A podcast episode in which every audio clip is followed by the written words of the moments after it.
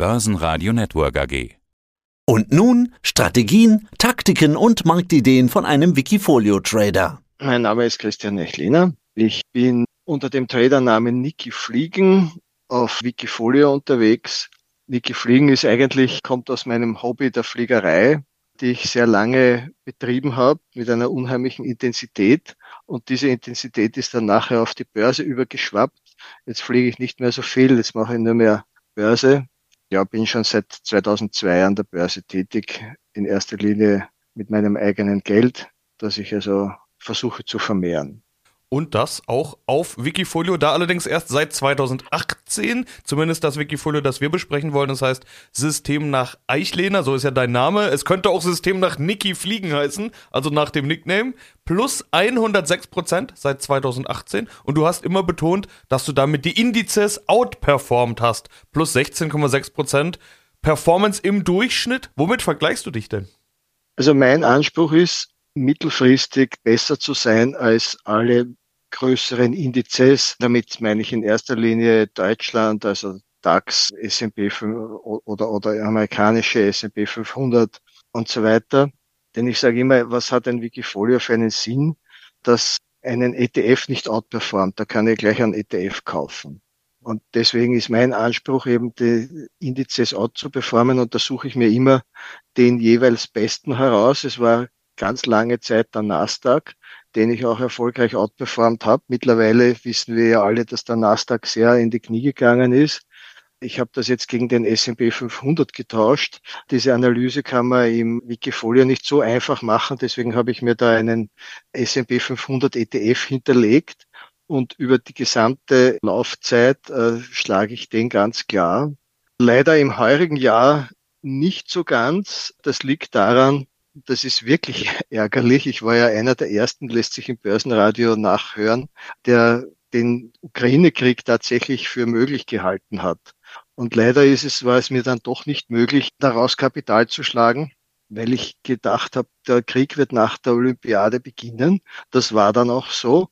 Aber dass die Indizes sofort mit Jahresende so wechseln, das, das war einfach nicht auf der Agenda. Außerdem der zweite Fehler war, sich auf Kryptowährungen auch zu, also ich darf auch in meinem Wikifolio Kryptowährungen verwenden. Da war meine Überlegung, wenn die Aktien jetzt äh, unter die Räder kommen, dann wird man sozusagen den sicheren Hafen, nämlich die Kryptowährungen suchen. Das war also so als Goldersatz. Mir war doch, ich dachte doch, dass Kryptos sozusagen das Gold etwas ablösen. Das war sozusagen das zweite Learning das nicht tun. Deswegen hat es mich da am Anfang ein bisschen durcheinander gewürfelt, habe mich aber mittlerweile wieder ganz gut erholt. Minus 13,3 Prozent sind es auf 12 Monatssicht, also nicht die Jahresperformance, sondern 12 Monatsperformance gemessen, eben ab dem 5.12., an dem wir uns jetzt hier gerade unterhalten. Du hast jetzt von Learnings gesprochen. Learnings sind es ja nur, wenn man auch was draus lernt. Hast du denn irgendwas anders gemacht dann, als du festgestellt hast, okay, die Strategie, die du nach dem Ausbruch des Kriegs hattest, war nicht die zielführende? Hast du dich dann irgendwie anders aufgestellt? Hast du irgendwelche Learnings draus gezogen? Ja, also das wesentliche Learning ist ganz einfach, dass es, dass obwohl ich Kryptos hier machen darf, das heißt, also Krypto-ETF dürfte ich reinnehmen, dass die für mich nicht mehr ins Haus kommen. Das war eines der wesentlichsten Learnings hier. Ja, du arbeitest trotzdem noch mit ETFs. Zwei hast du mit drinne, einen iShares S&P 500 und ein Gold-ETF. Du hast ja vorhin schon über den S&P 500 gesprochen, dass das dein Vergleichsindex sozusagen ist. Also vielleicht hast du den drinne, um eben äh, zu gucken, wie es läuft. Aber Gold, du hast jetzt vorhin gesagt, du hast äh, Kryptowährungen für das, für so eine Art neues Gold gehalten. Hast dich dann mhm. offensichtlich im Austausch dann jetzt doch lieber wieder für Gold entschieden. Genau. Also Gold sehe ich nach wie vor als eine der wesentlichen Assetklassen. Für mich gibt es eigentlich nur drei wirklich ernstzunehmende Assetklassen. Das eine sind Immobilien. Du weißt, dass ich ja auch Immobilien besitze. Dann Aktien und Gold. Natürlich Cash ist auch eine Kategorie, klar, aber jetzt, wenn man jetzt investieren möchte, dann sind es diese drei.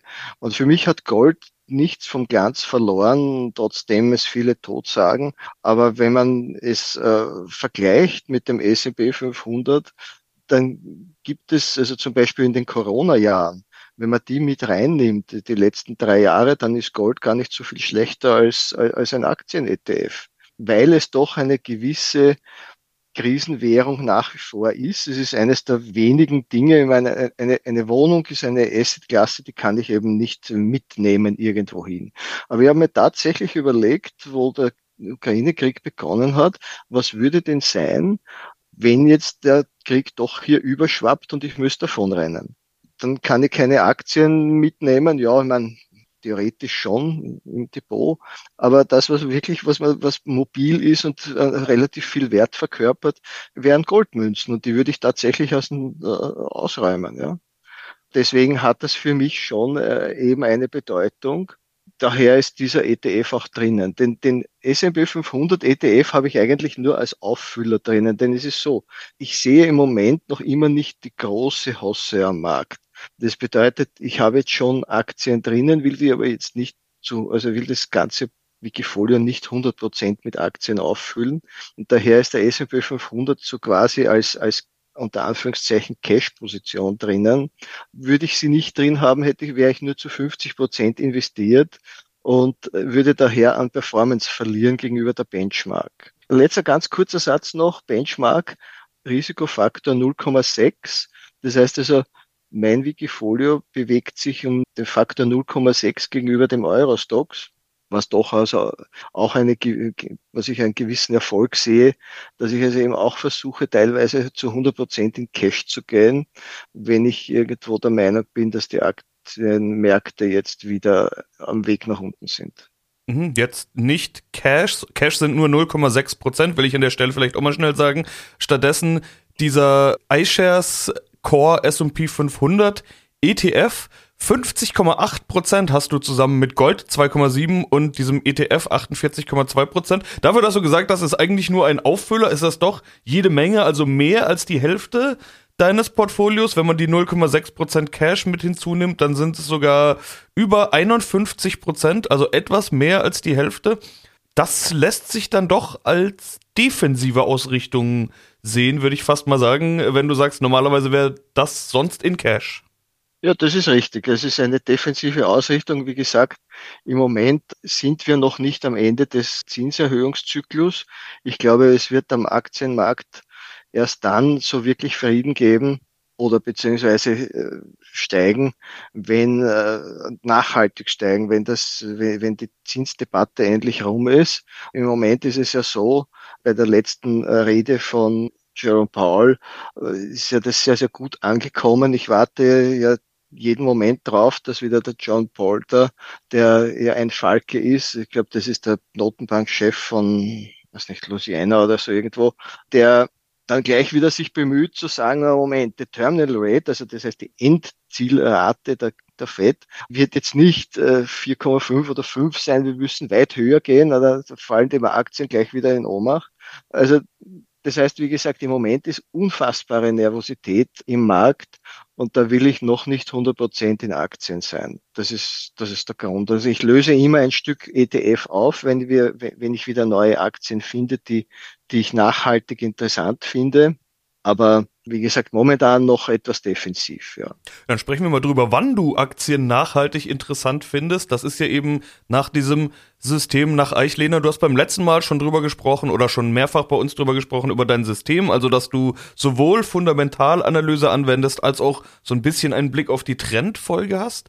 Was ist dir denn bei der Aktienanalyse im Jahr 2022 wichtig? Also hat sich da was verändert? Wir haben ja doch ein paar neue Themen mit hinzubekommen. Inflation kannten wir eigentlich gar nicht mehr. Plötzlich ist es eins der Hauptthemen. Wir haben steigende Zinsen, also könnte man beispielsweise die Verschuldung mal mit in den Topf werfen. Wir haben den Krieg in der Ukraine, das heißt da eine gewisse Russland-Abhängigkeit, vielleicht auch China-Abhängigkeit sind Dinge, die man in den Topf werfen könnte. Also hat sich da irgendwas bei dir verändert in der Fundamentalanalyse in den letzten zwölf Monaten oder ist dein System nach Eichlehner sowieso auf solche Dinge ausgelegt?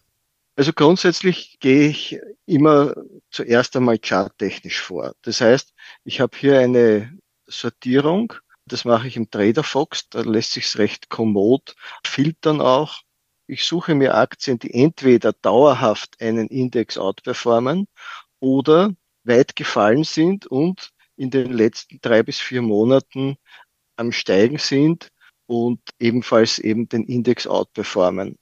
Das war jetzt in der letzten Zeit die Halbleiterindustrie, die extrem unter die Räder gekommen ist. Und für mich als Techniker ist das sowieso ein Heimspiel sozusagen, weil ich äh, glaube, dass die Halbleiterindustrie eine Riesenzukunft vor sich hat.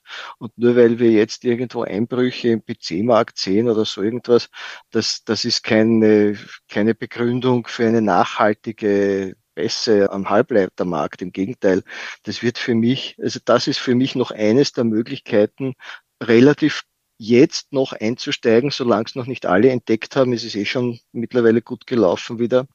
Aber da, dieses Thema der Halbleiter, da, das ist dermaßen innovativ. Das wird uns die nächsten Jahre und Jahrzehnte wahrscheinlich noch beschäftigen. Vielleicht nur eine Zahl. In den letzten 20 Jahren hat sich die Anzahl der Transistoren pro Quadratzentimeter oder generell pro Flächeneinheit jede eineinhalb Jahre verdoppelt. Das heißt also, wenn du heute, sage ich mal, eine Million Transistoren auf einen Quadratzentimeter bringst, dann bringst du in eineinhalb Jahren zwei Millionen dort, da drauf. Ja? Weil eben die, die Technik in Richtung engerer oder, oder dünnerer Leiterbahnen geht. Wir sprechen hier heute von eineinhalb Nanometer als Zielsetzung.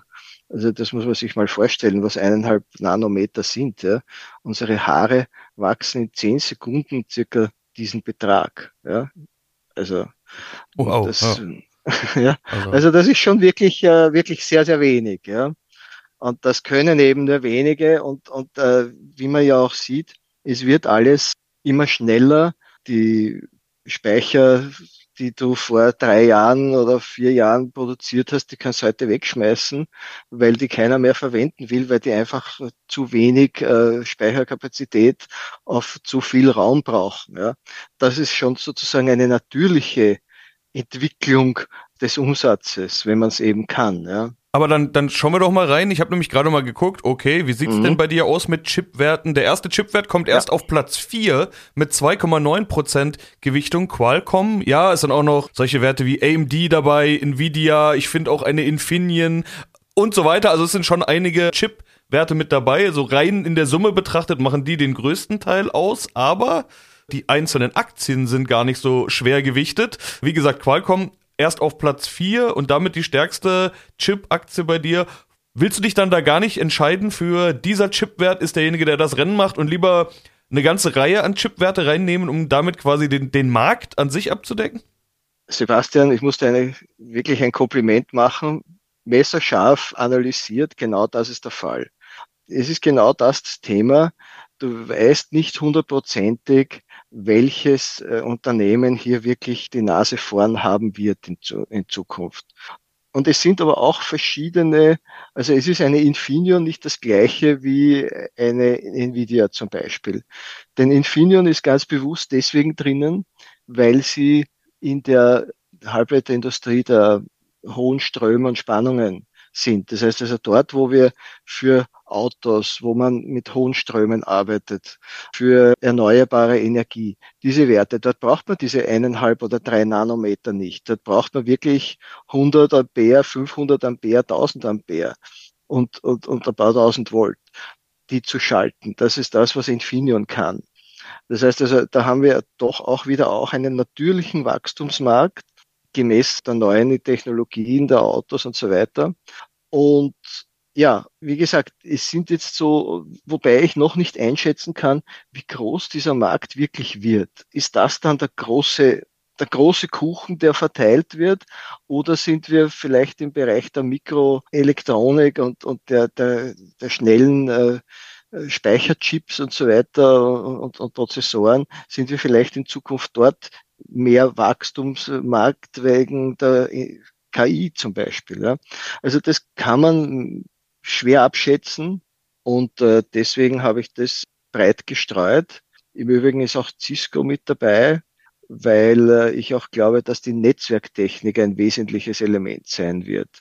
Und weil was nutzt da der beste, der schnellste Prozessor zu Hause oder, oder, oder im Unternehmen, wenn du das Ganze nicht weiterschicken kannst. Wenn, wenn also irgendwo die Internetverbindungen oder die Netzwerkverbindungen halt diese ganze Vernetzung, wenn die zu langsam ist, dann ist das wieder der zeitbestimmende Faktor. Ja. Am stärksten gewichtet ist bei dir allerdings eine andere Aktie, Microsoft. Habe ich gesehen. Ja. Ist ja fast schon langweilig. Also Microsoft ist ja sowas ja. wie Anlegers und Traders Liebling. Microsoft haben ja. wahrscheinlich ganz viele der Hörer äh, im Depot. Ich sehe auch weiter unten noch eine Alphabet, ich sehe eine Apple. Das sind ja quasi so die Klassiker. Also dafür muss man, glaube ich, kein Top-Stockpicker sein, um solche Aktien Nein. zu finden.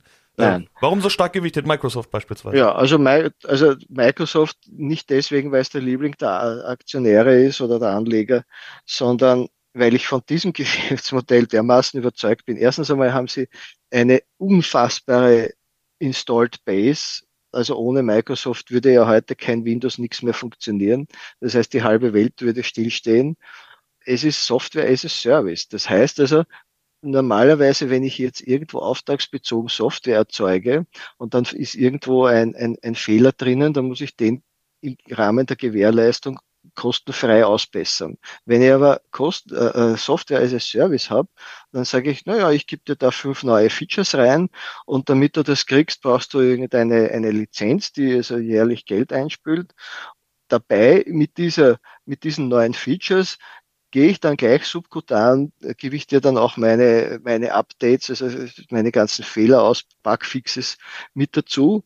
Das ist äh, sozusagen, zahlen lasse ich mir die neuen Features und natürlich das Thema der Security, wo man also immer gegen Hackerangriffe immer weiter sich schützen muss.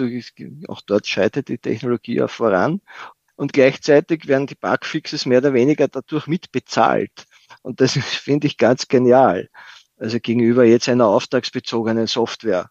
Und deswegen, also Software as a Service ist für mich, äh, das hat Microsoft in einem Ausmaß geschafft, wie es ja relativ wenige können. Und deswegen ist die da drinnen. Ganz egal, ob das jetzt andere Anleger auch so sehen oder nicht. Ja.